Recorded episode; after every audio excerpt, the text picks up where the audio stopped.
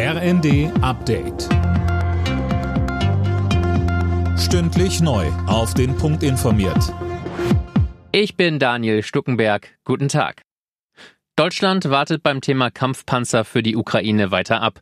Der neue Verteidigungsminister Boris Pistorius kündigte zwar an, dass die Leopardbestände für eine mögliche Lieferung geprüft werden sollen, einen Beschluss zur Lieferung gibt es aber nach wie vor nicht. Pistorius sagt, Es gibt die Sichtweise, dass die militärische Notwendigkeit gegeben ist. Es gibt aber auch die Sichtweise, dass es andere Aspekte dabei zu berücksichtigen gibt. Nichtsdestotrotz bin ich auch der Auffassung, dass eine weitere Unterstützung der Ukraine in jeder Hinsicht sinnvoll ist. Aber wie die gestaltet ist, in welchem Tempo sie passiert, wird unterschiedlich bewertet. Und eine Priorität ist sehr klar geworden, das ist die Luftverteidigung.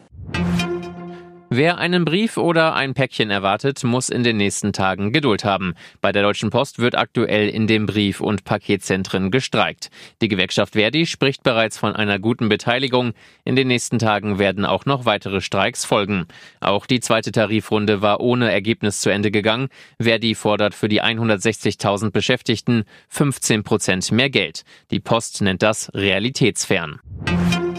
Im schleswig-holsteinischen Brunsbüttel hat heute ein schwimmendes LNG-Terminal festgemacht. Es ist das dritte dieser Spezialschiffe, das binnen kurzer Zeit in Deutschland an den Start geht. Schleswig-Holsteins Ministerpräsident Günther betont, dass das Schiff sehnlich erwartet wurde es in dieser Rekordgeschwindigkeit geschafft zu haben, wirklich Flüssiggas hier bei uns nach Schleswig-Holstein zu holen, in die Netze einzuspeichern und damit einen enormen Beitrag zur Versorgungssicherheit zu leisten. Das ist schon etwas wirklich Sensationelles, was hier ganz viele miteinander auch erreicht haben. Rudi Völler hat sich als neuer Sportchef der Fußballnationalelf vorgestellt. Damit übernimmt er ab Februar eine der Aufgaben von Oliver Bierhoff, der nach dem frühen WM aus in Katar zurückgetreten war. Völler will mit Elan und Freude an die Aufgaben rangehen. Alle Nachrichten auf rnd.de